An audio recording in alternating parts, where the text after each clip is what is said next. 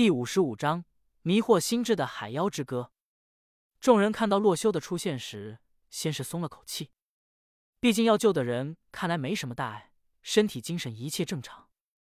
只不过他们想不通的是，原本以为会和逆师们有一场恶战，甚至好多人都抱着牺牲的觉悟来了。然后在大家都以为是逆师 BOSS 出现的时候，洛修游了上来，这不是浪费他们的感情吗？逆师哪去了？不过众人虽然郁闷归郁闷，但是人没事就好，于是也倒没有什么。只不过这个修罗少年说逆尸都被他杀光了，这是真实的吗？但是无论他们如何不相信，至少目前看来，海面上的逆尸都在瞬间死亡了，而他们的船只停留在这里。也是没有逆尸前来攻击，那黑压压一大片的逆尸群就这么消失的无影无踪了。修罗少年，你是用什么办法把逆尸杀完的？段北山一边划船回到岛屿上，一边询问洛修。他怎么也想不通，那无穷无尽的逆尸竟然会瞬间全部灰飞烟灭。显然，洛修是用了什么特殊的手段，才将他们全部给击杀。洛修见众人都是好奇的竖起了耳朵。想听一听洛修将逆尸全部清除的办法，便开口描述了水下的场景。北山兄，你忘了，不是你提醒我海面之下有东西的吗？啊！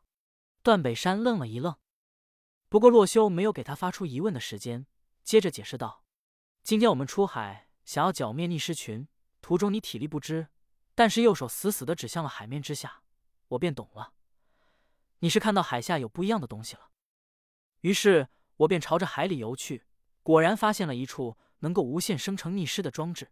把它破坏之后，逆尸们就都消散了。众人听了洛修的话，都是听得一愣一愣的。没想到解决逆尸的方法竟然如此简单。先前他们这群三百一十一的人们害怕逆尸，连接近这片海域都不敢，怕逆尸都怕得要死，更不用说下海去探索解决根源的办法了。或许只有段北山和洛修。这样的外来人员会有如此勇气下海探索？北山哥，你是怎么发现水下有异常的啊？对呀对呀，这困扰我们这么久的难题竟然都被你解决了，北山哥厉害啊！当然，修罗少年也有功劳。我已经通知我们区块的其他人了，今晚我们就召开庆功宴，庆祝击败了深海逆尸群。众人回到岛屿上，都是十分兴致高涨。若是从此之后，没有那深海逆尸群的困扰，他们的生产发展便方便了许多，将会提速一整个档次。于是夜晚，洛修、段北山被这群兴高采烈的人们邀请到了一处聚会用的巨大房屋里，开启了庆功宴。而段北山一路迷迷糊糊的就被众人带到了这里，同时脑中还在思考刚刚的事情。他记得自己明明没有发现什么海面下有东西才对，那个时候他已经晕了过去。而修罗少年所说的他一直指向海面之下，可能是因为那个时候段北山的铁剑掉了下去。这么说来，这一切都是因为一场误会，才把逆尸群完美解决的。想到这里，段北山也释然了起来。于是，在旁边的人喋喋不休询问他是如何找到深海逆尸的根源的时候，他便也不推脱，直接脑补起了自己是一个智勇双全的形象，然后讲给众人听。嘿，你还别说。我当时啊，面对这千千万万的逆尸群，早就知道他下面有所奇怪。韵雅和所有人都是饶有兴致的听着他讲述这段故事，而洛修只是坐在一个不起眼的地方，品尝着这里的葡萄酒。没想到葡萄酒这么好喝，我回去也种一点。洛修喃喃自语道：“此行过来的目的，击败深海逆尸，洛修已经完成了。只不过这已经是洛修这次上线游戏中的第五天了。”今晚结束便需要下线休息，于是洛修便接受了他们庆功宴的邀请。只不过在这场庆功宴中，众人对他们所熟悉的段北山更有兴趣。这便是人们的心理：一个昨天才来的外来人和一个自己人同样立了功，他们当然倾向于表彰自己的人。所以，无论游戏还是现实里，人之间的关系很重要。然而，就在洛修这么想的时候，段北山却是主动抬了一杯葡萄酒来找到了他。洛修少年，老实说，虽然这次剿灭了逆尸，你我都有功劳，但是我还是觉得你的功劳更大一点。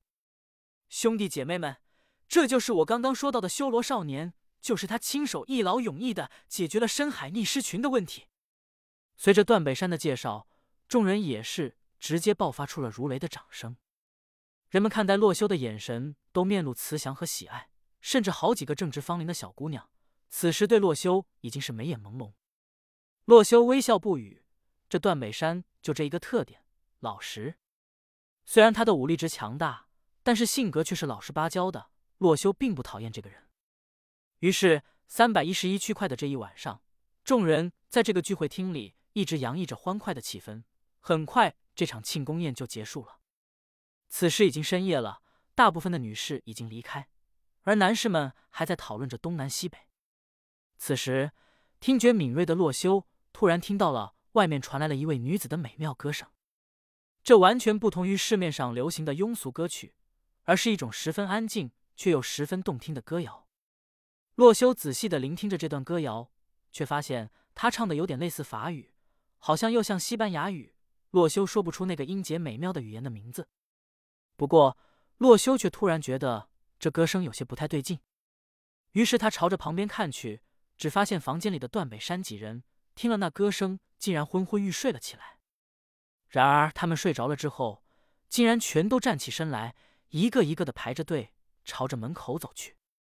洛修连忙打起了精神，这只有一种可能，是海妖的歌声，能够迷惑人们的心智。不过，就在这个时候，系统提示音却是突然冒了出来：“全服消息，此次游戏已经开服五天，限时时间已经过去五个小时，请在线时间超过五天的玩家们做好下线准备。”在第六天将会强制下线，现实世界中休息十二小时后方可再次进入游戏。于是，段北山等人瞬间惊醒，而那海妖的歌声也是戛然而止。嗯，怎么回事？醒来的段北山一脸懵逼的问道。